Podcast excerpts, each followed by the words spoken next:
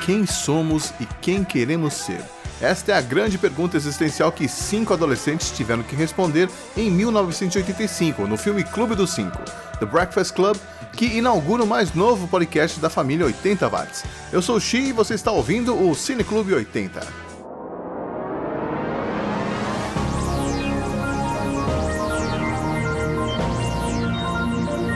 Cine Clube 80.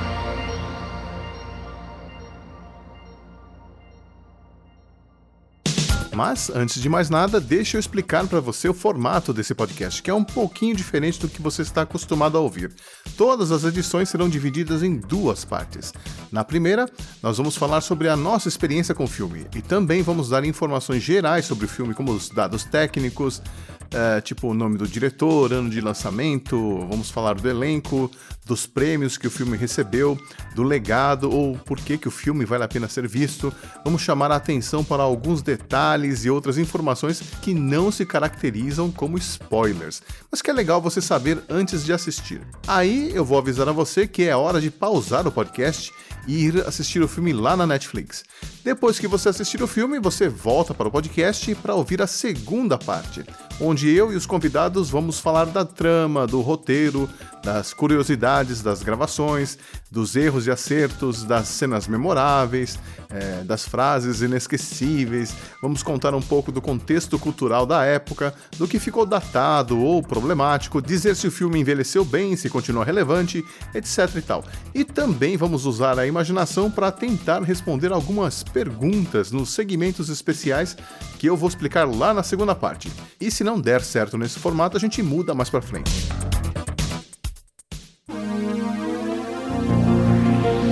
Cine Clube 80.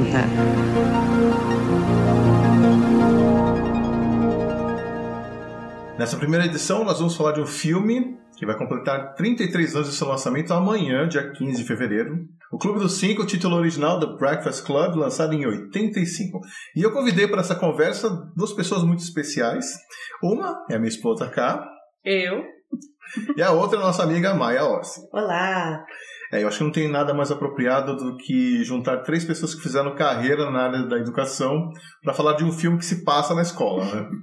É, vocês se lembram da primeira vez que vocês assistiram o Clube dos Cinco? Eu não me lembro, mas eu tenho a impressão que foi na TV. Naqueles cinco anos que a gente tinha que esperar depois do filme sair no cinema, esperava cinco anos para ver na TV. Eu tenho a impressão que foi aí, que deve ter sido lá por 90, talvez 91, por aí. Eu não sei exatamente onde eu tava quando eu assisti esse filme, mas eu sei que foi na TV e eu acho que foi dublado. mas eu não me lembro. Eu, eu me lembro muito bem do filme e me lembro de na época que o filme foi lançado, eu era muito fã do Simple Minds. Então, a primeira coisa do filme que eu. que você falou desse filme, me vem a música do, de abertura do Simple Minds. É automático, né? automático. Eu, eu assisti em videocassete, foi em, em VHS.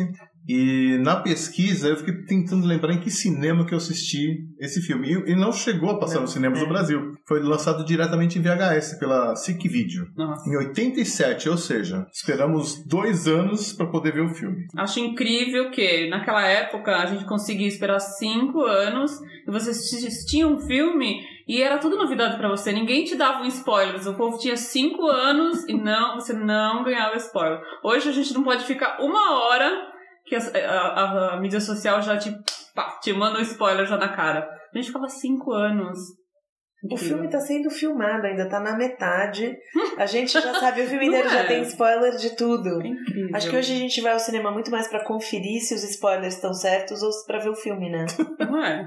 Então vamos lá, né? O Clube dos Cinco é um filme de 85 que tem 1 hora e 37 minutos, é até curto, né? Para os padrões atuais. Foi escrito e dirigido pelo John Hughes. Aliás, dizem que ele escreveu o filme em três dias. Ele teve a ideia, sentou e escreveu em três dias. Se bem que também, por outro lado, ele sempre deixava muitas cenas meio em aberto porque ele queria que os atores improvisassem.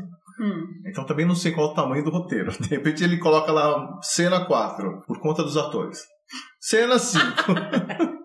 Não, acho que não. Pelo que eu li, ele deixava assim os atores improvisarem bastante. Tem uma cena em particular nesse filme onde tem muita improvisação, uhum. mas ele reescrevia o filme no set na hora. Bom, e é um filme que geralmente é lembrado em qualquer lista dos melhores filmes para adolescentes da história do cinema. É, o elenco tem o Anthony Michael Hall como Brian Johnson, que justamente o nerd do grupo né, tem nome de roqueiro. Eu não sei se é uma piada do John Hughes, mas é, no caso o Brian Johnson é o vocalista do ACDC, né? É, a Molly Ringwald no papel da Claire.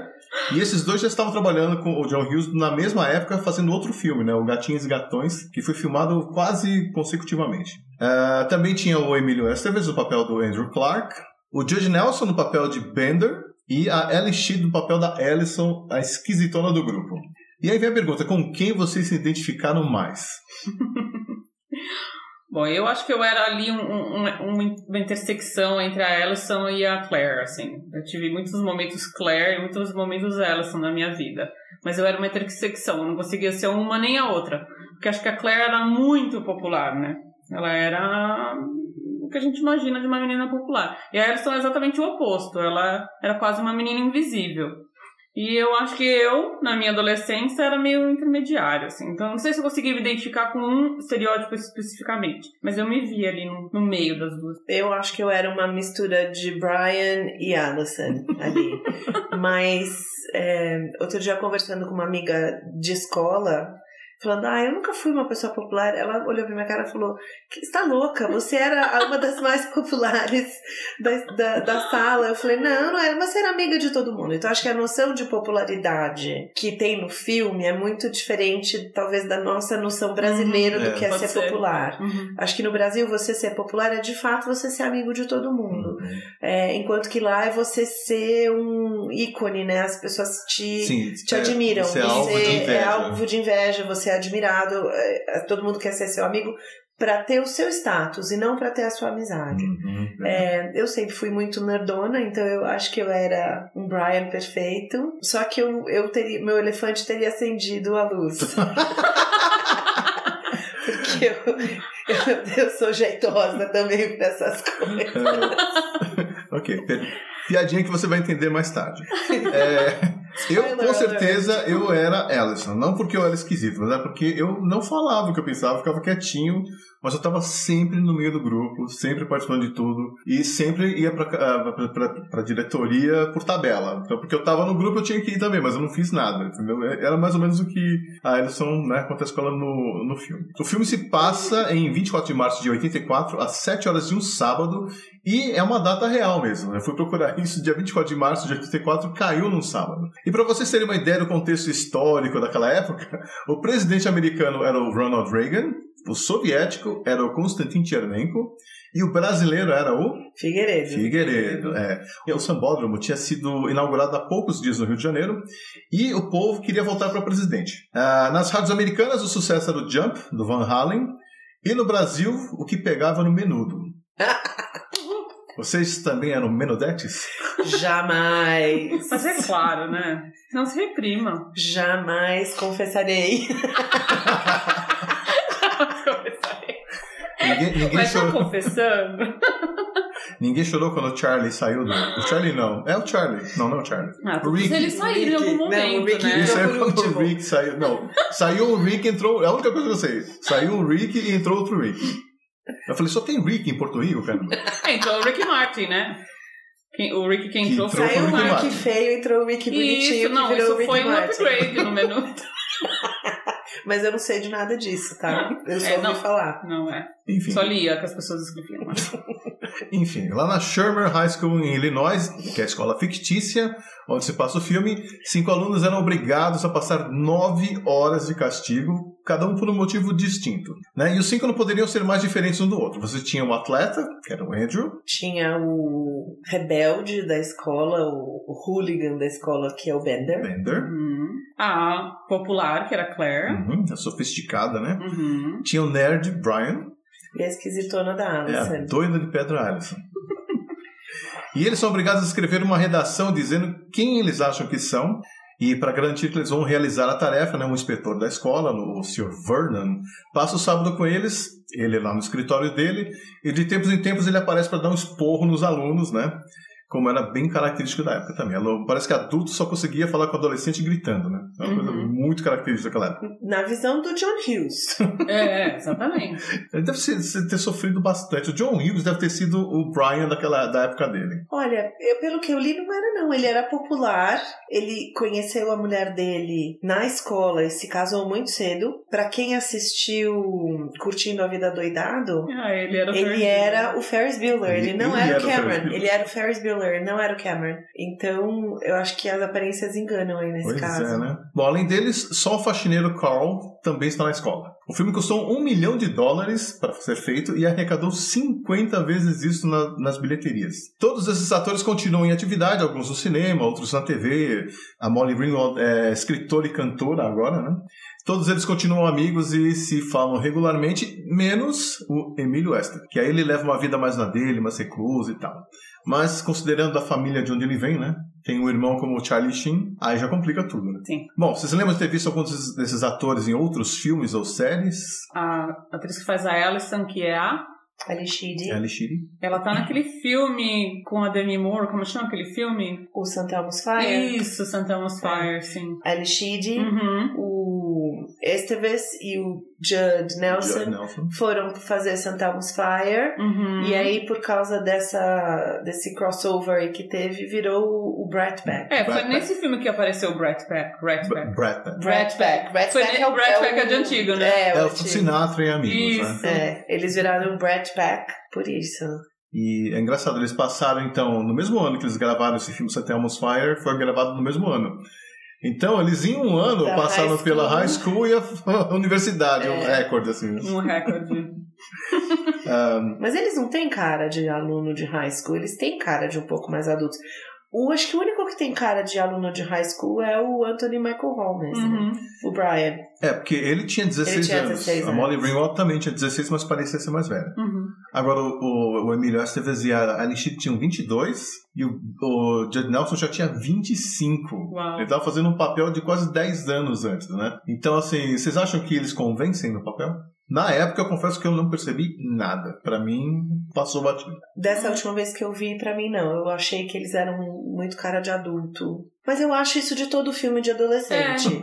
Eu acho que todo filme, série de adolescente, pra mim, todos eles têm cara de jovens adultos. Nenhum tem cara de adolescente mesmo. É que hoje acho que a impressão que eu tenho é que é o contrário. Antigamente, talvez, não sei em que momento da história mudou, talvez nos anos 90, que o- as- os adolescentes pareciam sempre mais velhos. E agora os adultos parecem sempre mais novos. Parece que os adultos estão crescendo mais devagar. Parece que os. Né, você vê a molecada aí de 25, Pode ser. 26 anos se vestindo como adolescentes. Talvez a gente tenha ficado velho, a referência é outra.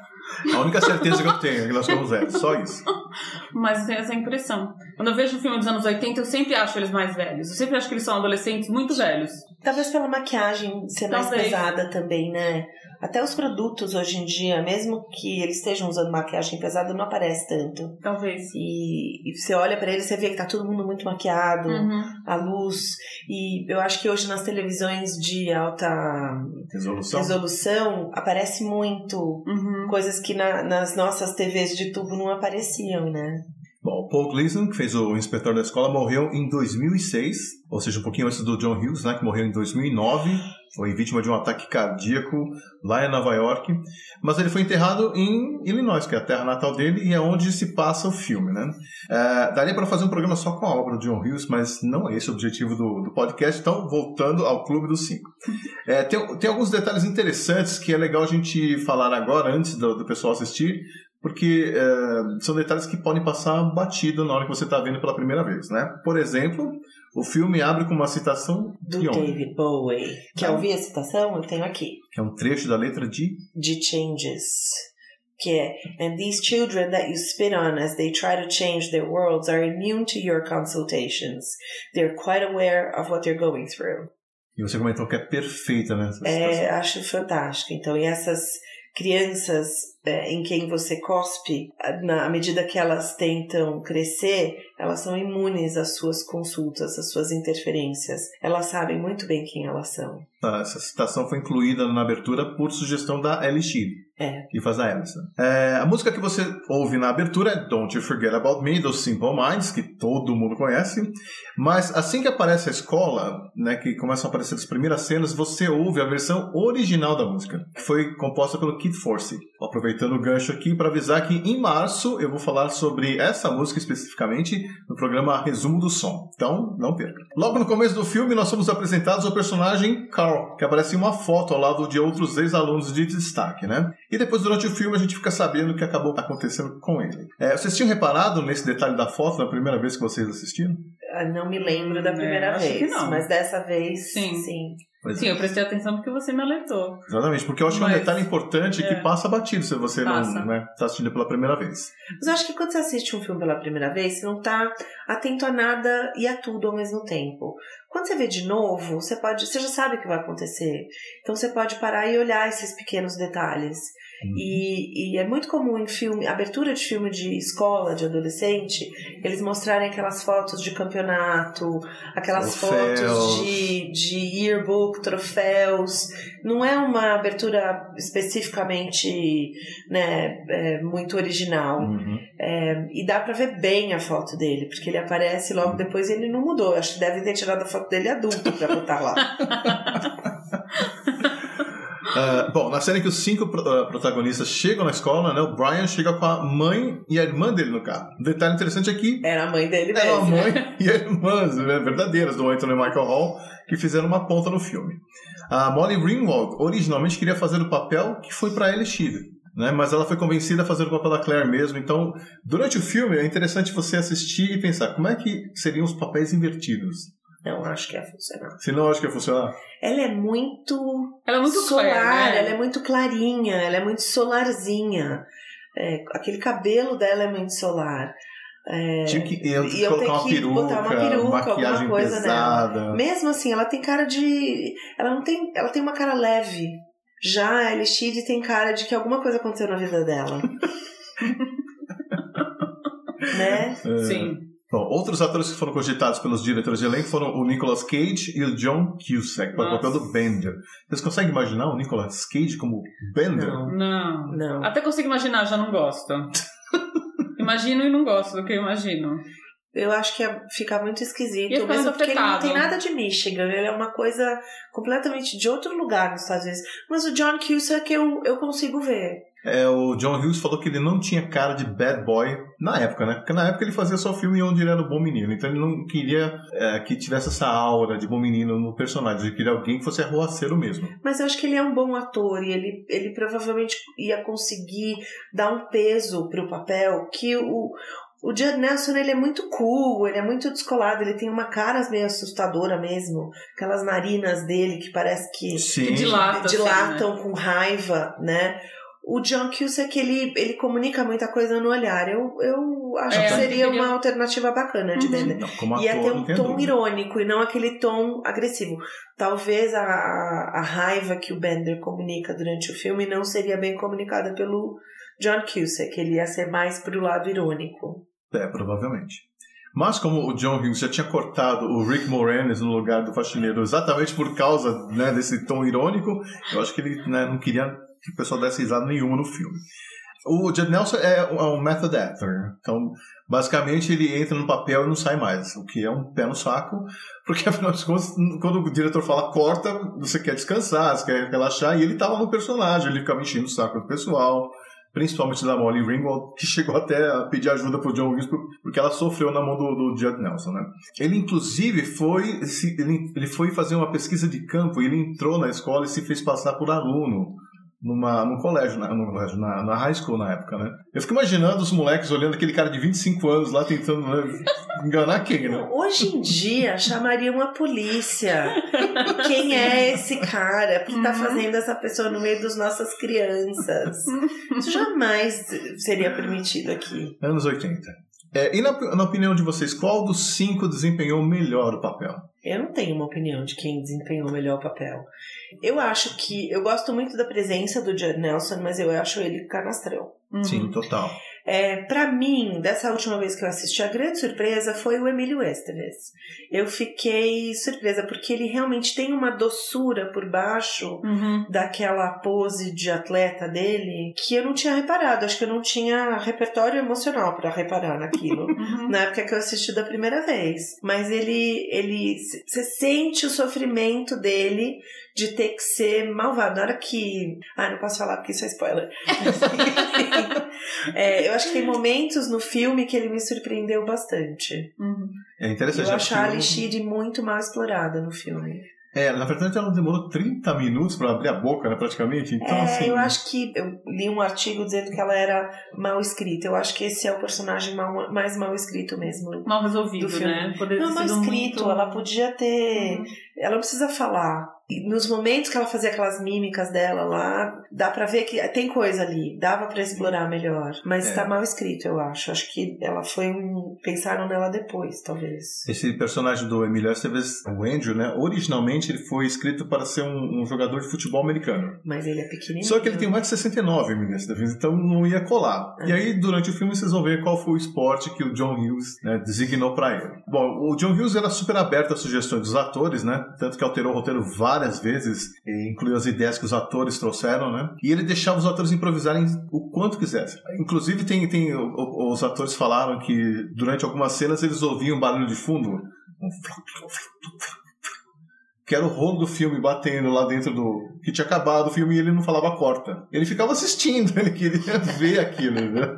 Então tem muita coisa no filme que, que não foi gravado, porque o filme acabou.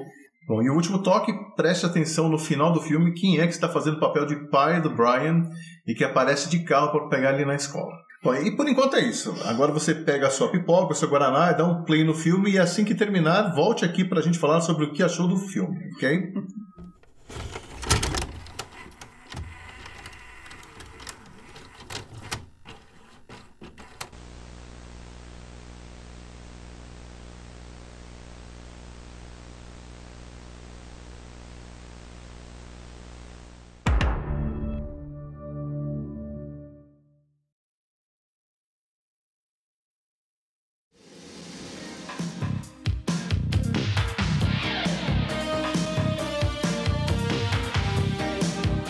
Gostou do filme? Você viu quem fez o papel do pai do Brian que foi buscar ele na escola? John Hughes. É. John próprio. Hughes, o próprio. O momento Hitchcock do John Hughes. Engraçado ele ter se escolhido pra fazer o papel do pai do Brian. né? Justamente do Brian, né? Bom, até que do- ela não, não tinha aparecido ainda. Não, mas ele, o próprio Brian fala no filme como que são os pais dele, né? Que são muito exigentes e que só esperam. Ele é muito exigido, né, o Brian. É, ele, na verdade, ele pediu pra ser o pai de alguém. Então falaram, não, você vai ser o pai do Brian porque a sua cara combina mais com o Brian. Por causa dos esse, óculos que é. ele usava e tal. É. Bom, e é isso. Agora a gente pode comentar à vontade, o filme não tem mais spoiler, pode soltar a língua. Nessa segunda parte do podcast, a gente vai fazer uma análise e dar opiniões sobre a história, a trama, e como foi, o filme foi feito, e também vai discutir algumas ideias nos segmentos específicos que eu vou explicar mais pra frente. Bom, e aí, quais são as suas cenas favoritas? Ou os diálogos favoritos? Eu gosto muito da cena que depois que eles fumaram o baseado, eles estão lá em cima da biblioteca conversando. Eu acho que é uma cena Uhum. catártica do filme. É a hora que eles estão se mostrando de verdade, né? Sim. E no começo é muito timidamente, mas depois, até pelo bullying do Bender, isso vai, vai vindo com muita força. E é nessa hora que eu acho que o Emílio Esteves faz um papel muito surpreendente, porque quando ele conta que ele odeia o pai, que ele é muito exigido do pai, que o pai pede pra ele ser machão, pra ele ser malvadão, ele é um menino doce, ele não quer Sim. ser nada daquilo. Uhum. Então, você vê o choro dele, é um choro doído. E é incrível que foi uma cena improvisada na hora pelo, pelo, É. pelo Emílio. E aí eu me pergunto, será que ele tá falando do pai dele? Olha, conhecendo essa família. Né? Ele podia Será estar falando que- do irmão dele, né? O Charlie Sheen. Pode então. ser. O, o, o, o Martin Sheen não me parece ser um pai tirano, mas talvez porque ele é tão talentoso e teve tão sucesso tão jovem, Talvez ele exija do, mesmo, do né? filho algo parecido. Mas enfim, a gente já tá indo viajando demais na maionese. Mas eu acho que essa, eu gosto muito dessa cena. Eu acho que a cena da dancinha é uma, Ai, uma cena graça. super criticada, mas eu acho que dá um respiro na gente, dá um respiro na seriedade.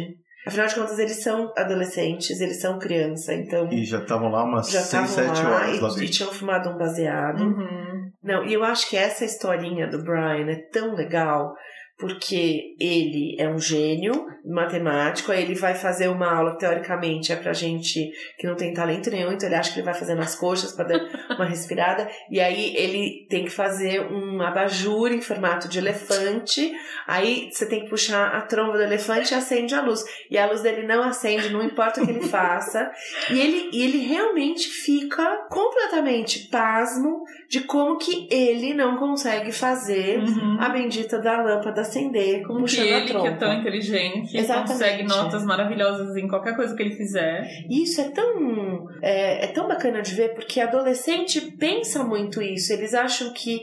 Como que eles não são bons? É. Eles ainda acham que eles são onipotentes e. Sou e- invencível, invencíveis. imortal. Então, acho que esse é o primeiro confronto que ele tem com a natureza humana. Ele é bom em algumas coisas, mas ele não tem talento para outras. E essa frustração gera né, adolescentes problemáticos. Hoje em dia Porque tem vários. Eu acho que hoje em dia seria muito mais sério, porque naquela época eles ainda, olha, você tem está frustrado, se vira. Hoje em dia ia ter papai e mamãe mandando pra terapia pra não ter que lidar de Tomando cara com a, com a frustração.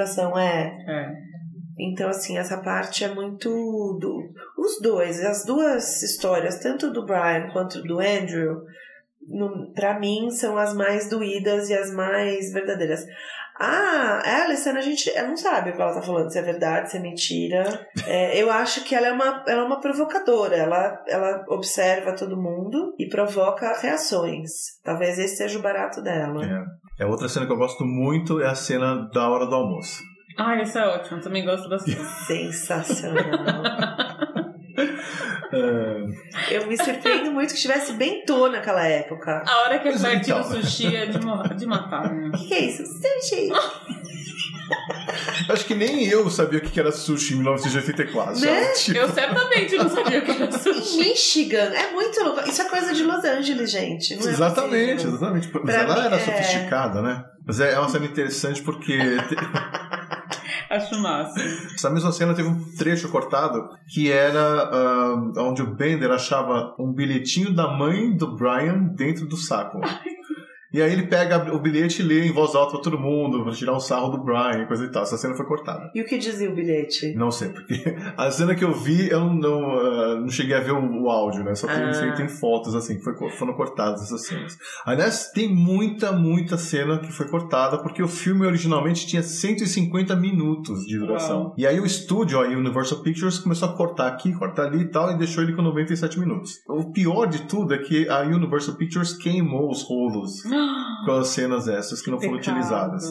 Só sobrou uma cópia que hoje está com a viúva do John Hughes. Se ela vai, né, um dia botar isso em uma, um DVD tem isso comemorativo no e DVD? tal. Porque na Amazon tem um monte de DVD comemorativo e tal. É. Será que não tem um desses DVDs isso aí? Saiu inclusive esse mês, acho que saiu um DVD Tem uma edição melhorada de Blu-ray. Blu-ray. Tem cenas extras, tem É. algumas dessas cenas que foram cortadas. Tem uma entrevista com o John Hughes. Tem várias coisas, mas o filme inteiro na íntegra, os 150 minutos, não. Eu acho que não tem. Mas ele chegou a ser editado com 150 minutos? Ele foi entregue com 150 minutos. Ele estava Ah. pronto, na, na opinião do John Hughes, né? Com 150 estava bom. Cut.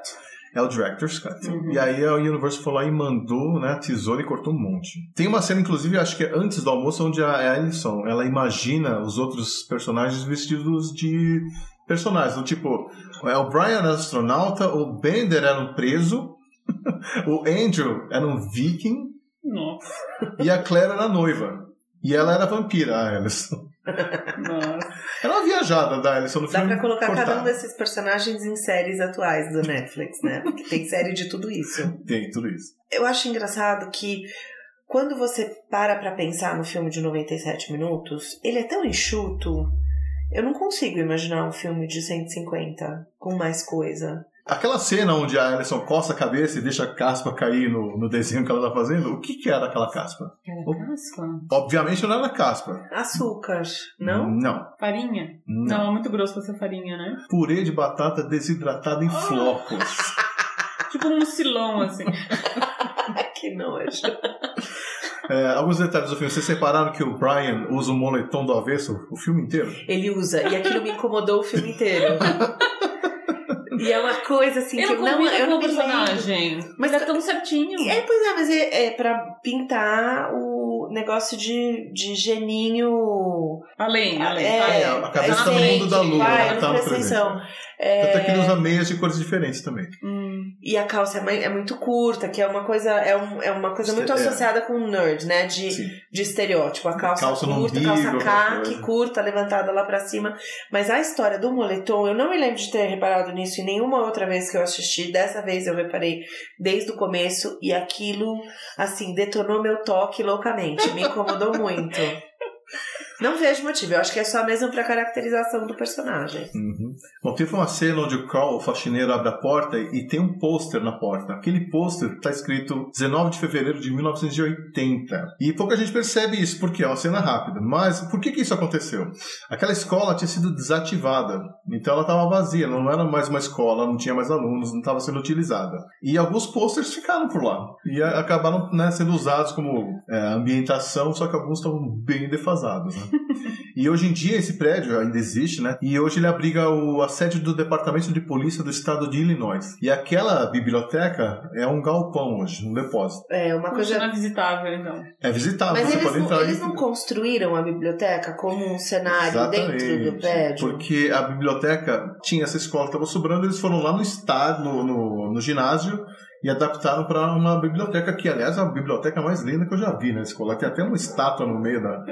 É Coisa linda. Tem umas cenas que você olha toda envidraçada. Imagina uma escola com uma Parece biblioteca biblioteca de daquela. cidade, não de escola. É, Sim, parece. é uma coisa incrível. E por causa da iluminação que teve que ser montada ali, o ambiente ficou muito quente. O calor lá pro pessoal que, né, da, da parte técnica era tão grande que alguns chegaram a desmaiar. E os atores mesmo passavam mal, eles dormiam, sabe, com o calor tava rolando no set, era, era bem complicado. Ah, mas imagina o tanto de iluminação que tem que colocar pra fazer um set daquele funcionar, né? Exatamente. E eu não sei se vocês repararam que eles foram lá abandonando as blusas durante. Todo mundo chega encapotado, né? No, no começo do filme. E eles vão tirando uma blusa aqui, uma blusa ali. Chega uma hora que o Andrew tá só de, né, com, as, com, Com os braços de fora. Pode ser feita uma analogia aí com a questão deles estarem se abrindo, também se mostrando mais, né? Uhum. Eu acho que sim. Hum, Eu que é acho que não é à toa, não. Não foi aleatório, foi Não, pensado, né? Bem no é. final, quando a Alison volta toda maquiada, aquilo é o final da transformação, né? É, mas eu acho que aquilo foi forçado, porque ela ficou muito, muito clairzinha com aquela maquiagem. Aquilo não é ela, É, não. né? Exato. Mas eu acho que é interessante, é bonito. Você vê a cara dela, você vê que. Mas como é adolescente, isso funciona normal. muito bem, né? Muito. Porque você fala, porque nossa. tá, o, que ela queria era ser vista. Uhum. E aí, quando ela tirou aquele cabelo todo da cara, ela foi vista, né? Como termina a piada que o John Bender estava contando? Enquanto ele estava né, engatinhando ali no tubo, ali para fugir da, da sala onde ele estava preso, como termina a piada? Ai, não sei. Também não sei. Então, aquela piada não existe, ele foi improvisando na hora, ou seja, não tem final aquela piada. A piada foi feita para não ter final, porque não era piada. Né? Foi improviso. E o personagem Carl, que eu acho que foi subutilizado no filme, o que vocês acham? Olha, quando você falou que tinha uma versão maior, talvez ele tivesse mais cenas na versão É, maior, né? Pode ser. Porque ele, ele me parece ser a consciência de alguma coisa ali. É. Ele, ele tá. Ele, ele vê os meninos e vê que eles não são exatamente aquilo que eles projetam ser. Ele vê o Sr. Vernon como o babaca meio fracassadão que ele é, Uhum. né? E ele meio que entende os dois lados, né? Ele fala, É. não adianta você falar assim com eles, o que que você acha que vai conseguir fazendo isso? E ao mesmo tempo ele fala com os caras assim, vocês se acham, vocês acham que sabem tudo, né? É. Eu acho que ele foi mal utilizado, porque ele podia, podiam ter rolado os vários diálogos interessantes É. entre ele e os alunos. Que eu acho que ficou faltando alguma coisa. Foi muito superficial a interação. É, é que ele, ele é um adulto normal. E um adulto normal não é um personagem muito comum nos filmes do John Hughes, né? Os adultos Eles nos filmes são do muito John Hughes são estereotipados muito mesmo. estereotipados, muito binários. Então, e o Carl é um personagem muito normal, é um adulto normal. E agora, vocês acham que os motivos que levaram os adolescentes para detenção teriam as mesmas consequências hoje? Provavelmente sim, né? Não, vamos, vamos voltar. A Claire, por que, que ela estava na detenção? É... Porque ela foi pro shopping. Ela acabou a aula para ir no shopping. É. no shopping. Então, certamente teria ido pra detenção. Você acha? Eu, eu achei uma coisa tão besta. Tipo, se eu tô. Se eu cabulei a aula você- enquanto um professor lá. Não, então, se você falta na escola, é, se porque tem a coisa da responsabilidade da escola pelo aluno. Uhum. Se o aluno some da escola durante o período letivo, aquilo, a responsabilidade é da escola. E hoje as escolas são apavoradas com processo e, e Mas morte de mesmo, medo dos mesmo pais. que ele nem chegou a entrar na escola, ele simplesmente parou na porta da escola e foi embora. O pai largou ele de carro, virou a esquina e ele, ó, vou pro shopping. É pergunta, né? Não sei. Eu não sei, eu acho que. Eu acho que sim. Porque talvez ela nem tenha chegado na escola. Se ela tivesse chegado, tipo, o pai deixou eles na escola. Como acontece no início do, da- do filme. Será que ela Se o pai voltou deixou pra na escola porta- e pegaram ela lá? Aí sim, aí é um problemão, porque aí já tá sob a responsabilidade da escola. né? Agora, se ela nem. Se os pais nem levaram e ela simplesmente desviou o caminho e foi pro shopping, se um professor andando no shopping e vê ela no shopping em horário de aula, ela vai tomar uma suspensão, eu acho. É. Então, uma suspensão, uma, uma, uma carta de advertência pros pais, alguma coisa assim, mas nove horas no sábado, eu acho que não ia ser tão pesada a É, eu acho que detenção de sábado não é uma coisa assim tão comum. Eu, quando estudava lá, eu peguei detenção, porque eu estava falando alto na biblioteca. Então, o, a detenção na minha escola chamava é, almoço estruturado.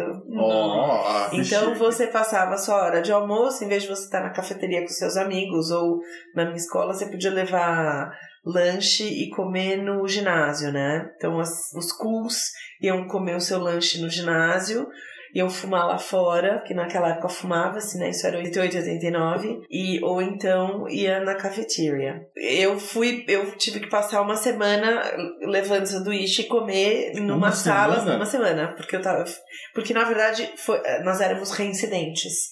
Ah, Então, a gente estava fazendo trabalho na biblioteca, é, a bibliotecária pediu pra gente parar e a gente não parou. Aí ela foi na diretoria e falou que as intercambistas estavam fazendo bagunça. Só que quem, quais as intercambistas estavam fazendo bagunça? Eu não sabia. Então, é, interrogaram todas nós, nós éramos em seis naquela escola. E aí ninguém, ninguém dedurou ninguém. Então, como ninguém dedurou ninguém, até as duas que não estavam falando foram pra detenção porque, né? podia ter rolado o clube dos seis. Foi meio momento, no meu momento Pussyhat lá no, Total. nos Estados Unidos. Bom, o Bender acionou o alarme de incêndio da escola. Aí já é mais pesado. Porque aí É. gera pânico, gera É. uma série de problemas. Isso teria rolado uma suspensão. Sim. Aliás, o Bender já teria sido expulso daquela escola faz tempo. Sem dúvida. Acho que não se toleraria alguém como ele. É, ou ele É. já teria largado, ele mesmo já teria largado, né? É, O Andrew colou a bunda de um outro colega. Não, isso é gravíssimo, isso né? é gravíssimo. E Eu acho que esse Porque seria o caso de você tá expulsão. atingindo a- É. né, o, o corpo do, do coleguinha. Não, sei. Eu acho que aí, aí é uma, essa é uma discussão interessante, porque a gente vê muita notícia de faculdade e, e colégio americano esconder o mau comportamento de atletas importantes. Então, se ele fosse um atleta realmente importante para a escola, talvez o caso fosse abafado. Mas não era, acho que não, né? Porque ele era lutador greco-romano, então não acho que ele não é a elite dos, do pessoal do Acho que esporte. não tem de glamour escola, não tem glamour. Não. Não, tem porque ele é um campeão, mas Sim. não porque ele não é jogador de futebol, nem de Sim, basquete, sim. nem de beisebol. então, ser- assim, ele é, ele é o segundo escalão de, de importante. Esses atletas são, são astros, né? Tem, tem aquela série Friday Night Blues. Aquilo mostra muito bem qual é a relação dos dos americanos das cidades pequenas não tem nada a fazer nessas cidades. Então, os eventos esportivos da escola são os eventos esportivos da cidade. Mas hoje em dia, com essa coisa de, de tudo se processa e tudo vai preso e mídia social, esse menino seria crucificado na mídia social Com se certeza. fizesse algo assim. Né? E o Brian trouxe uma arma para a escola, na verdade um sinalizador, né? E aí, mas o sinalizador disparou e queimou, E quebrou. queimou o tal do elefante. elefante e o armário dele. Aí já É. também é bem complicado. É bem grave É também. bem grave. Podia ter Poderia ter machucado alguém. pior, né? Muito pior. Então eu acho que esse caso também uma expulsão também não estaria fora de cogitação. Mas eu acho que isso, a nossa discussão disso é muito clara. Hoje em dia as reações são muito mais dramáticas do que eram naquela época. Naquela época todos esses casos foram tratados como ah, essa coisa de criança. Hoje em dia ia ser uma coisa meio de caso de polícia Uhum. também. Muito mais leniente, né? E a Alison não fez nada, né? Ela foi por vontade própria e o Mr. Vernon nem conferiu quem que devia estar lá na, na, na detenção. Não é uma coisa Eu acho absurda. que isso aconteceria, sim. Porque o cara tá lá pra tomar conta daquela molecada. Ó, vai lá e olha o pessoal na detenção. Ele falou, falou. Não vai conferir. Ele não tava prestando atenção. Ele tava lá é, porque provavelmente ele tava ganhando uma hora extra. E ele provavelmente Ele não tava nem aí. sábado. Ele não é um educador. Ele é, Um, ele é um fulano que tá lá por, pra cumprir um papel. Mas É. ele não tem nenhuma intenção de reabilitar aquelas crianças. Aquilo lá. E é uma coisa que deve acontecer ainda hoje, né? Bem inútil. É, Ele tá como guarda lá, É, né? E nem é um tá fazendo bedel. bem o trabalho, porque ele não fica guardando Não. as crianças. E fica querendo ler ficha dos outros. E é pego pelo Carl.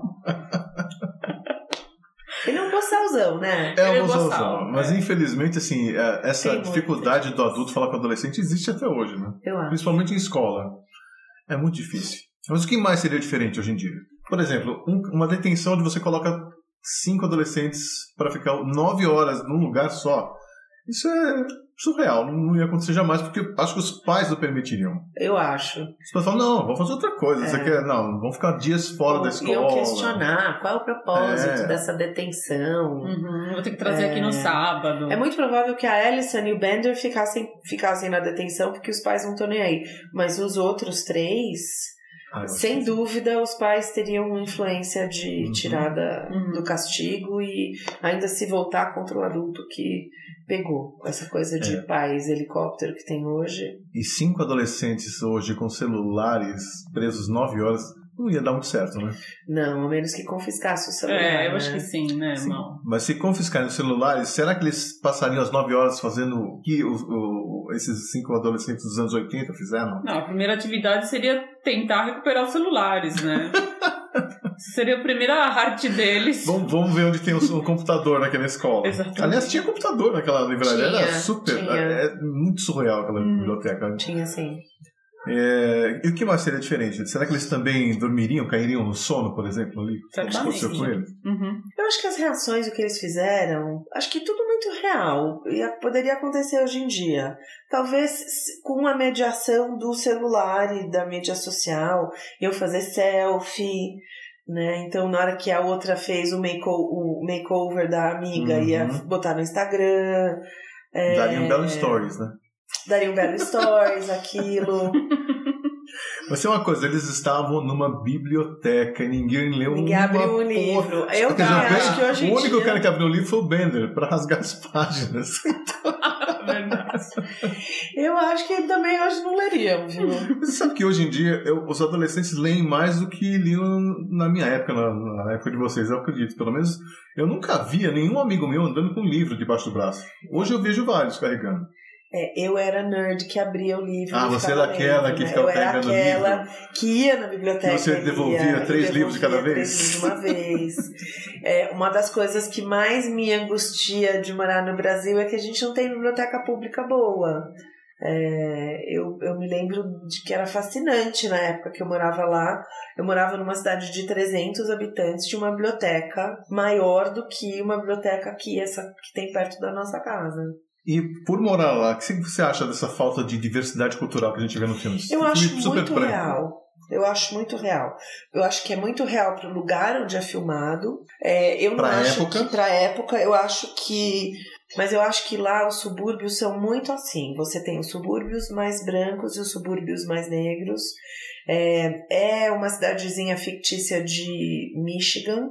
Então, Michigan é um estado que tem bolsões, né? Então, é, Detroit é em Michigan, é, que é uma cidade muito negra, né? Tem uma população negra muito forte. Ah, e uma cultura negra muito diversa e muito rica, né? Onde nasceu a Motown, por exemplo. Chicago também tem uma Né? cultura Tem negra Chicago, muito rica. mas esses subúrbios são realmente muito segregados até hoje. Então, na época que eu, que eu morei lá, é, eu tinha um amigo negro na escola. Eu morei em West Virginia, que é, uma, é, um, é considerado um estado sulista. É, eu tinha um amigo negro e, e eu fui aconselhada a não frequentar a casa dele e não, não andar com ele pelos corredores, né? É, porque tinha clã na minha cidade. Então, ah, é, é uma coisa bizarra, né? Bizarro. A gente Ku só vê isso em filme. Mas é, era o conselho que eu recebi, gente. Então, aquilo é absolutamente possível. Nessa- nos anos 80 era muito possível, porque até a, a parada de música era, de- era segregada, né? Eles chamavam de R&B, É. mas era tipo assim, só tinha artista negro. Na É. parada branca, que é o top 40, não tem um artista negro. Então, Aliás, até o Michael Jackson sofria. dos anos 80 não primam pelo politicamente Não, correto, né? não Muito pelo mesmo. contrário. Não mesmo. Não. Aliás, vamos por falar em estereótipos, né? Como é que foi? Vocês, o que vocês acharam do final do filme? Porque aparecem os clichês de sempre, né? É de A patinha feia, né? No é. casal isso ganha um makeover da Claire conquista o Andrew, a menina boazinha fica com o bad boy, e o nerd, pra variar, foi quem teve que fazer o trabalho chato de escrever a composição e saiu sem pegar ninguém. Então, assim, mais clichê que isso, impossível. né? Acho que da primeira vez, o que, que você achou? A primeira vez eu acho que eu não achei nada estranho. É, também não. Porque a gente estava acostumado com isso nos filmes dos anos 80. E você, esperava queria ver, isso. né? Você esperava isso do Você final. queria ver, por exemplo, a Claire ah, com o você Bender? queria ver o... Não, eu... não, foi uma surpresa. O óbvio seria a Claire ficar com o Com o Andrew, Andrew, E, o An- e o Bender com a Alison. com ela. É, ou não, cada um ficava do seu jeito. É, hoje em dia ia ficar, sei lá, o Bender com o Brian e a Alison Com a ia sofrer porque quer ficar com a Claire, mas a Claire Seria- continua ficando com o Andrew. Seria interessante. Né? Interessante ver isso durante o filme. Já pensou a discussão no filme? né? E, mas acho assim, brincadeiras à parte, eu acho que quando você é adolescente, o final tá perfeito. E a conclusão que eles Mas chegam? como adulta, eu acho bobo. É. Assim, agora a gente acha muito Desnecessário. besta. O final realmente decepciona É. um pouco, né? Mas qual a conclusão que eles chegaram? Né? Que todos nós temos um pouco de cada um dos estereótipos do filme, né? Todo mundo é um pouco nerd, um pouco louco, um pouco atleta, um pouco Mauricinho, Patricinha e um pouco marginal. Eu acho que o mais importante de tudo aí é que é a conclusão de que ninguém é o que parece ser. Uhum. Ninguém é só o que parece ser. Não é que ninguém é. Ninguém é só o que parece ser. E eu acho que isso é muito bem feito nesse final do filme. Na verdade, durante o filme. Por isso que o seu comentário da, das roupas irem, Uhum. né? Eles irem tirando aquelas camadas de roupas. É, para mim é uma metáfora aquilo mesmo. É, e a coisa deles perceberem. E é legal porque, como eles são todos do último ano da escola, todos eles são seniors. Ah, é um momento que você, como aqui no Brasil, você tá pensando no seu vestibular, você tá naquele lusco-fusco da vida de que você não é nem adulto É, nem cê- criança. Você tem que ser adulto, mas não tanto. Você Né? não pode ser criança, e- mas não tanto. E é aquela coisa de adolescente. Para adolescente, para eles, eles são a coisa mais importante que tem.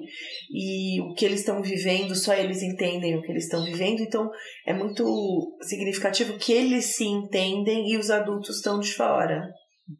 Uhum. Né? Então, aquilo que está acontecendo entre eles está muito claro entre eles. Mas para todo mundo que está vendo, você vê a cara de surpresa dos pais quando eles se beijam, quando eles se falam. Né? Você- Então, Você achou? Eu achei tão estranho isso, porque os pais estão dentro dos carros ali, não é que eles saem se beijando, se agarrando. O Bender quase né, pôs as mãos onde não devia no capô do carro do pai dela. Pois é, eu acho. Então, mas você vê como eu não, é, a gente tá vendo do ponto de vista dos, dos meninos, a gente não tá vendo do ponto de vista dos pais. Os pais estão fora daquilo, eles estão naquele momento insular deles. É, se você entende que esse é o ponto de vista do narrador do filme, faz todo sentido, né? Para mim faria mais sentido todos os pais serem como os pais da Alison, que eles nem, nem rosto têm, né? Os vidros, você vê que não consegue, não consegue É. nem ver o, o rosto deles dentro do carro. né? É. É bem interessante, aquela coisa meio professora do Charlie Brown. Bom, falando um pouquinho das cenas cortadas, né? Cenas cortadas. Quem pagou o lanche do Bender? Aliás, quem pagou o refrigerante do Bender, né? Porque ele não levou o lanche. Hum. Eu acho que ele roubou o refrigerante. É, não vinha da. Vinha de algum, de algum outro, né? Veio da máquina. Ele Sim. foi buscar Mas quem da pagou? Verdade, foi na máquina. Porque essa cena foi cortada. Tinha uma cena em que o Mr. Vernon falava, pega logo o dinheiro e vamos lá. Hum. Então ele, o Andrew e a Alison passam pa- pegando dinheiro, o Brian dá o dinheiro, o Bender olha pra ele e aí o Brian dá mais uma moeda, entendeu? Tipo, Ah, é? Eu achei que eles tinham roubado. Tipo, sabe, dá, não, dá um não, trancão na foi máquina. pago, mas foi cortada a cena. Ah, é? Foi o Andrew que foi buscar, não foi o Bender, né? Não, foi o Andrew. Uhum. Ah, É, teve uma cena em que a Claire e a, a Alison vão pro banheiro feminino e acho que foi inclusive aquela cena que ele pergunta quem tem que ir ao banheiro, né? foi cortada. Foi cortada. Elas, no banheiro feminino, ela, a Claire tenta puxar conversa com a Alison, mas a Alison tá comendo Doritos da pia. É uma coisa bem assim, sabe? Cara dela fazer isso. É, foi cortado, então a gente nunca vai entender direito essa história do Doritos. É, na cena do refrigerante, inclusive, tem uma, uma parte engraçada que a Claire, ela puxa da carteira dela uma nota de 50 dólares. E pergunta pro Vernon, você tem trocado? Assim, é, era desnecessária? Sim, é desnecessária, mas que tem um. que ajuda a construir o personagem, ajuda, né? Nossa, se esse filme fosse em Nova York, isso ia dava um pano pra manga, né? Aqueles adolescentes do Upper East. Eu acho que o fato do filme não ser em Nova York faz com que mais pessoas se identifiquem com ele, né? certeza, É, sim. com certeza. Teve uma cena muito bonita com a Alison que antes dela se juntar à galera lá que foi filmar, já que ela não fumou, ela se retirou para uma sala e começou a cantar a capela, uma música para ela mesma. E todo mundo achou a cena linda, tal, mas assim, a Universal Pictures decidiu cortar depois. Então essa cena foi eliminada. Olha, essa eu gostaria de ter visto. É. Eu acho que seria uma cena bem interessante pro personagem, personagem. porque não fica claro exatamente o que, que ela quer, né? A Alison. É. Bom, e agora nós vamos aos segmentos criados especialmente para esse episódio, começando com Replay, remake ou reboot. Tá? Nesse segmento é o seguinte: a gente vai discutir se o filme merece ser apreciado como está, ou seja, é só dar um play ou um replay, no caso, no nosso caso, né? E assistir, ou se merece ser refeito, isso é, ganhar um remake, contando a mesma história, mas atualizando algumas coisas, né? Devido à cultura, à tecnologia e tal. Ou ainda ganhar um reboot, ou seja, continuar a contar a história a partir do ponto onde o filme terminou ou passados alguns anos. O que, que vocês acham? Remake? Não. Não. Definitivamente não. Não mexe no, em, Não. em, em- em o que tu já tá ganhando, não mexe. Não tem que fazer remake. Não. A Molly Ringwald e a Ellie Sheet concordam, elas não acham que deve ter um um remake desse Não. filme. Não, não, não. Reboot eu acho que passou Não, da é o hora. momento de mundo que a gente vive. Ali naquele momento era a última época que as pessoas tinham uma vida sem tecnologia permeando tudo. Uhum. Então era uma vida analógica ali. Ah, então, assim, você, você refilmar isso para hoje em dia, se você não mostra eles com o celular, se não mostra eles eh, fazendo selfie, fazendo stories, fazendo não sei o que lá. Não é, tem por que não é, refazer. não é real aquilo. Uhum. Sim, e não tem né? por que refazer. Pois Porque é, o filme é exatamente isso, né? eu acho que não. É. Replay sim. Replay, Replay, sim. dá pra assistir tranquilamente, Sem sem, dúvida. Sem dúvida. os conflitos Até pela. as roupas, tem muita roupa desse filme que hoje em dia tá usando de novo. Bom, porque eu A sei que tem roupa um... da Claire totalmente poderia ser usada hoje em Aquela dia. bota, Inclusive o cabelo, né? A Tudo. bota, inclusive? Tudo. A, A bota, botinha, inclusive. inclusive. voltou?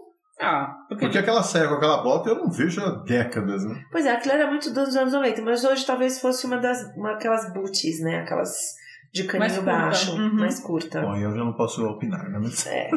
Mas a, a, a camiseta que ela tá usando, hoje tem muito camiseta daquele jeito. Então, replay, todo mundo concorda. Sem Opa. dúvida. Eu acho que pode ter um reboot. A partir de quando? A partir do- da segunda-feira após eles se encontrarem? Não, Ou reboot agora. Tipo, o reunion. começam na, os na vida filhos deles. deles passando pela Não, mesma situação? Não, eles podem fazer uma reunion. E aí deu uma ziquezira na escola, fica os cinco presos na biblioteca de Ótimo. novo. Ou eles se prendem de propósito. Ou eles se né? prendem de Porque propósito, Eles querem conversar. Mas eu acho que a história de ter um- uma, alguma coisa e eles sem querer ficam presos ia ser bacana. Hum. Com os mesmos os atores, porque os atores estão todos vivos e funcionando. é, não tem nenhum em Sim, rehab, nada sim. disso. O Anthony Michael Hall, com aquela cara de, de Steve McQueen dele, vai ser engraçado. É porque hoje ele tem cara de Eu homem acho que ele mesmo, devia né? ser tipo um Bill Gates. e, o, e eu acho que o Judd Nelson podia ser tipo um pai de família amantíssimo, com filhos, Eu com ele em casa. Totalmente, eu faria ele o Mr. Vernon. Eu falei no Mr. Não, Vernon. ele é um cara bacana, feliz com a vida, achou a felicidade. É, o cara que deu certo na É. vida. Acho que a Claire podia ser uma daquelas mulheres botocadas com, com lábio de pato. Sim. Eu já acho que ela seria uma dessas artistas luluzinho na alternativas, assim, Eu, sabe? eu, eu vejo a Alison, assim. É mesmo. É. Eu acho que a Alison totalmente seria uma artista, uma professora universitária, uma dessas mulheres que fazem retiros no Novo México. Yoga. Vamos para Jackson. É, como é que chama o nome do lugar? É Joshua Tree, fazer retiros espirituais. E o Andrew seria um pai de família que nunca saiu da cidade. Casou com Ele a. seria um Carl versão 2. Ele seria um John Hughes versão Ah. 2. Tipo, nunca casou com a, com a namoradinha da escola. Ou talvez tenha casado com a Alison. Ah, esse é um outro segmento. Pera lá. Agora a gente vai pro segmento. E depois? Nesse segmento a gente discute como a história poderia ter continuado depois do final do filme, mas exatamente imediatamente, Imediatamente após. depois, tá? Tá, então vamos lá. É, vamos fazer umas perguntas aqui. Vocês acham que eles se cumprimentaram na segunda-feira na escola? Não, Também acho que não. Ninguém tentou? eu acho que não. Não, Então- eu acho que o Brian deu uma olhadinha assim, do tipo, vou tentar. E aí a Claire olhou pra ele falando assim: não, É. pra mim, pra mim. Ah, E não rolou. Uhum. É. Mas será que eles continuaram amigos, então? Se bom, eles tinham que voltar, né? De infinitum pras detenções por causa das, das respostas atravessadas do Bender. É, o Bender voltou. É, o. Bender, é, o Bender teve que voltar vários sábados. Uhum. Então é possível que eles se encontrem em algum lugar, ou... mas honestamente acho que não. Acho que foi tudo aquele coisa, aquela coisa de fogo de palha de adolescente, né? Tudo é tão intenso pra eles o tempo inteiro. Eu acho que só o Brian, na cabeça do Brian, aquilo foi muito marcante, porque a vida dele devia ser bem boring, né? Então, É. pra ele, talvez tenha sido um momento que ele nunca mais vai esquecer. É, A Claire, acho que na, Sem um mês dúvida. depois já nem lembrava mais que ela tinha né, passado por isso. é, eu acho que seria possível o Andrew namorar com a Alison se a Alison continuasse com o makeover dela. Será que os, cas- os casais acabaram namorando mesmo? Não. Será que a Claire ficou grávida do Bender? Será que tem um benderzinho? né? É, tipo, sabe aquele filme Fama que a, a bailarina rica engravida? O filme original mesmo, Ah. do Milos Forman, que a bailarina engravida do Leroy, é, meio que. O Leroy era o negro. o eu negro, Dançarino, né? pobre, e ela rica, branca bailarina. Vai lá engravida do cara porque quer fazer afronta pros pais. Então é possível que puxando Pode desse, ser. né, porque o Fama foi 78, 79, Isso. então talvez puxasse uma referência. Porque no filme mesmo tem várias referências. Tem a dancinha do Andrew, tem a referência ao Footloose. Tem uma série de referências dentro né, do Uhum. filme. Eu acho que esse seria uma, um segmento bacana da Claire usar o Bender pra zoar com os pais, sei lá. Será que o filme continuaria no próximo sábado, né? Com todos de volta, afinal de contas vão lembrar, né? Eles quebraram uma vidraça, destruíram o teto, rasgaram livros, colocaram os- as fichas da biblioteca fora de ordem, quebraram uma porta e não entregaram as cinco redações com mil palavras. Ah, eles vão voltar pra essa detenção, com certeza. Sábado que vem tamo aí de novo. Uhum. Isso eu acho que podia virar uma série, né? Podia ter virado uma... Hoje em dia isso teria dia teria virado uma, série. Sim. Né? Uma Então série. toda, todo De sábado sábados. como vai ser o Breakfast Club daquele sábado. E aí, cada episódio foca em um personagem específico. Isso é super fórmula de Netflix, né? Super. E aí rola uns, uns flashback da vida Sim. dele do, do passado. Ou flash forward pra ser moderno. Sim, pronto. Falar em Breakfast Club, a gente não explicou o título, né? De onde veio a inspiração pra esse nome. Você sabe? Lá. Eu fiz a minha lição de casa. O nome do filme ia ser Detenção, Detention. Ah, Né? péssimo nome. Péssimo nome. Péssimo. Aí, no meio, assim, da filmagem, o John Hughes ficou sabendo que o filho de alguém, acho que era o assistente dele, é, ia no, ele estava na detenção e a detenção que era pela manhã chamava The Breakfast Club. Então ele achou legal o nome e assumiu o nome. É isso, não é? Exatamente. Que, aliás, caiu no colo deles. É um, um título perfeito, né? E é, Sim. e- é um título que ao mesmo tempo cai bem, mas você tem que pensar por que, que cai bem, né? Sim. E teve também a possibilidade de ser The Lunch Break, ou The Lunch Que Bunch. tem mais a ver com a história, né? Eles, comem, eles tomam. Pois é, mas Lunch Bunch é filme de filme de piada, né? De filme humorístico. Não é nome de filme sério. Ou uma coisa meio faroeste também, né? Meio Brady Bunch, né? Bom, vamos lá. Outro segmento. E se fosse você? Nesse segmento a gente dá uma viajada e especula sobre uma possível participação nossa no filme. Ou seja, é você, na, com a idade deles lá, na- ou a idade que você tinha naquela Ah, época, você, Mr. Vernon? no meio da história, o que, que você faria? Então, por- primeiro, por qual motivo você estaria na detenção? Ah, provavelmente por conversar na aula. Eu era muito conversadeira e eu acho que eu, sem dúvida, seria mandada para detenção por causa disso. E... Ou então por responder a um professor, porque eu também era meio respondona. Eu certamente estaria na detenção por alguma coisa relacionada ao dress code, que era o motivo, o motivo que mais co- ocorrente de eu ser mandada embora pra casa quando eu tava na escola. Vini mexe, eu voltava pra casa porque eu tava não de acordo com o dress code. ah, é?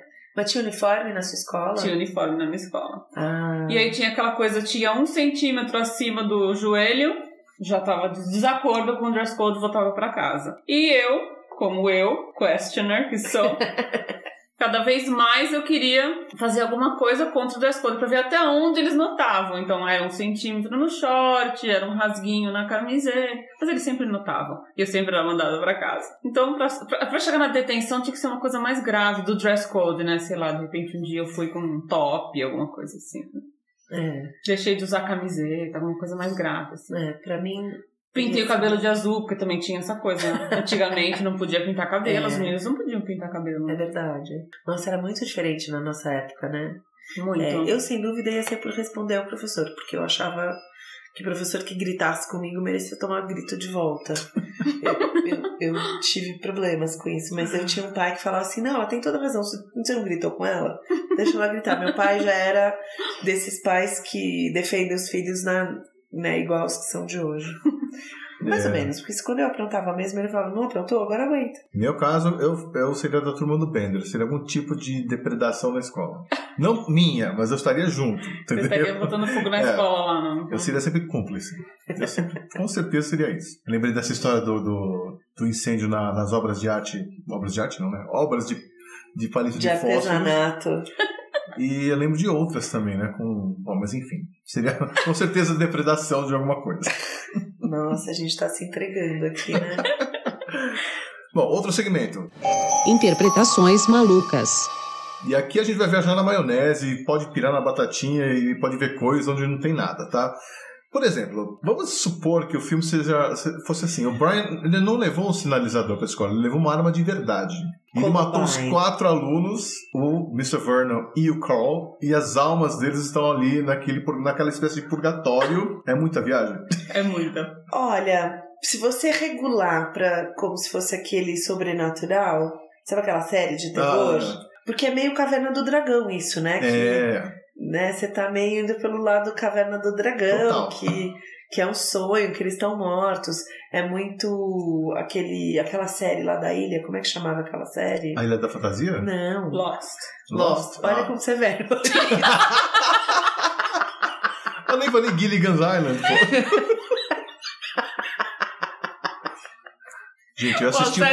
Série, da ilha, ultimamente só teve Carimbou a uma. velhice na testa. Qual ilha você conhece? A Ilha da Fantasia. Pô, você tá com Então, 50 que já. outra aqui, né? Poderia ser uma coisa dessa. Podia ser uma história que alguém tá escrevendo, indo, indo por esse seu lado, Hum. e aí alguém tá imaginando essa história. Ou- Outra viajada. E se tudo não passou de um sonho do Brian? Já que todo mundo dormiu naquela cena lá no começo do filme, Tudo que aconteceu. tudo que aconteceu depois é no sonho. E eles estão lá na biblioteca, só que todo mundo ficou a mula, não. então todo mundo ficou a E ele mula e o Brian ficou sozinho. E ele teve que escrever a redação sozinho. Acho bem possível isso. Pode ser uma fantasia do Brian mesmo. Uhum. É, Porque provavelmente dos cinco era ele que mais é, sonharia com isso. Com o momento que ele conseguiria entrar nas outras panelinhas, né? Ou que ele É. conseguiria é, fazer amigos nas outras panelinhas. Acho que ele que pensaria isso. É. É, possível. Não é tanta viagem, viajar. Que mais? Vamos viajar. Nossa, esse filme é tão pé no chão. eu acho é difícil você dar umas viajadas assim. Ah, outro bloco. Perguntas sem resposta. Por que, que o inspetor aceitou uma redação ao invés de cinco? Eu não acho que ele aceitou. É, acho que ele, ele- ele a hora que ele viu que tava lá a redação, ele já tinha ido embora. Ele era um péssimo inspetor, ele largou É. os adolescentes lá sozinho. Provavelmente ele até esqueceu que ele mandou fazer a redação. Não, Exatamente. ele pediu mil palavras e a redação final, apenas uma, né? Tinha 94 palavras. que é o contexto. Eu acho que ele esqueceu, então ele, quando ele foi checar já era tarde, ele já- Uhum. os meninos já tinham ido embora.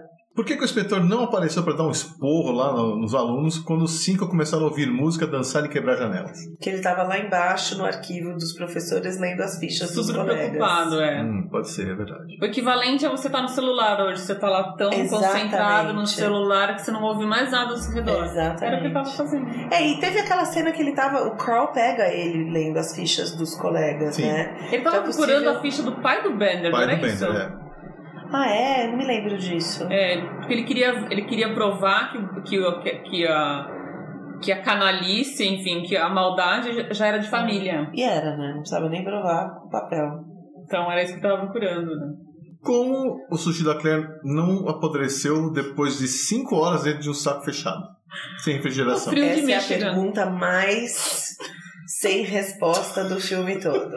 Ela comeu Como um não cheirou. E como ela não teve um piriri depois de comer aquele sushi. Pronto, aí virou porks, né? É. Falando nos filmes dos anos 80. Ok. Outra pergunta. Por que, que o Carl é o único faxineiro numa escola daquele tamanho? Ele não deve ser o único. Não, ele é o escala do, do sábado. É. Pra limpar a escola inteira. É que lá nos. Estados Unidos os- ah, as escolas têm o janitor, que é como se fosse o zelador da escola, como nos nossos prédios. E aí tem a equipe de limpeza que vai durante a semana. Então provavelmente o Carl é o janitor daquela escola. Muitas vezes os janitors moram nas escolas, eles têm um, um apartamentinho dentro das escolas. Eu não sei se escola de cidade grande ainda é assim, mas em cidade pequena ainda tem. Então acho que é por isso. Outra pergunta. Como o Bender aguentou ficar o dia inteiro sem comer nada, só com uma Coca-Cola no estômago? Ele não roubou a comida do Brian? Uh-uh, Nem do Andrew? uh-uh. Ele tirou do saco, mas ele não Pô, comeu. ele fuma, né? Tabaco, tabaco que faz o pessoal aguentar? não, Sério? mas é, quando muita gente é, fuma pra não comer. É que a gente não fuma, a gente não sabe disso. Mas. E vai ver que ele não era bem alimentado de qualquer jeito, vai ver que ele tava acostumado. É, isso é verdade. É, É, essa é uma Ficar o dia inteiro sem comer. É. E a última, o que, que o Andy fez depois que o Bender devolveu o pino da porta? Você acha que ele foi lá e arrumou? Você acha que ele simplesmente ignorou o pino? Acho que ele ignorou, porque a É, porta continua fechada. Acho que ele ignorou o pino. Ele não guardou o pino no bolso? Então, o Bender pegou, mas antes de ir pra detenção, ele tirou o pino e botou na mesa do, do Andrew. Não presta atenção nisso. Vocês não É, prestaram eu atenção nessa? também. Não, o que, que ele fez? Exatamente. A pergunta que ninguém. Ah, ele- é, ele sem ignorou. resposta. Tipo, Ah, é verdade, o pino sumiu da história, tá. né? Continua sem resposta, essa aí. Continua sem É. resposta. Eu acho que é um daqueles filmes tão icônicos dos anos 80 que tem que ser visto. E eu acho que quem tem filho adolescente nessa idade seria legal que as pessoas assistissem com os filhos e, e conversa qual é a diferença daquele mundo para esse mundo de hoje. Porque é, realmente a diferença é muito grande. Uhum. É, quando você vê filme dos anos 50 para os anos 70, você vê a diferença cultural de comportamento. Mas eu acho que a diferença do filme que acontece nos anos 80 para a vida que nós adultos e os adolescentes hoje levam é tão grande a diferença, é tão. Tão a mudança mundo, foi né? tão violenta e tão rápida que é, realmente é difícil reconhecer aquele mundo. É a tua história do como que não tem spoiler esperando cinco anos para ver o filme. Não é. E assim terminamos a primeira edição do Cine Clube 80. E eu quero agradecer a Ká e a Maia pela participação. Eu que agradeço, foi ótimo estar aqui hoje. É sempre um prazer falar dos filmes da nossa infância, da nossa adolescência. E espero que a gente tenha inspirado os ouvintes a ver esse filme pela primeira vez ou rever pela décima vez. Eu que agradeço o convite de vocês. Foi uma tarde super legal e eu acho que esse filme tem que ser visto por todo mundo. É um ícone, ele é um clássico e ninguém vai se arrepender de passar 97 minutos assistindo esse filme. E também a você que nos acompanhou até agora, aguarde pelo próximo episódio do Cine Clube 80, revendo um outro filme dos anos 80. E se você gostou da proposta, avise os amigos e compartilhe os links e arquivos. Eu sou o X, espero te ver novamente por aqui em breve. Um abraço.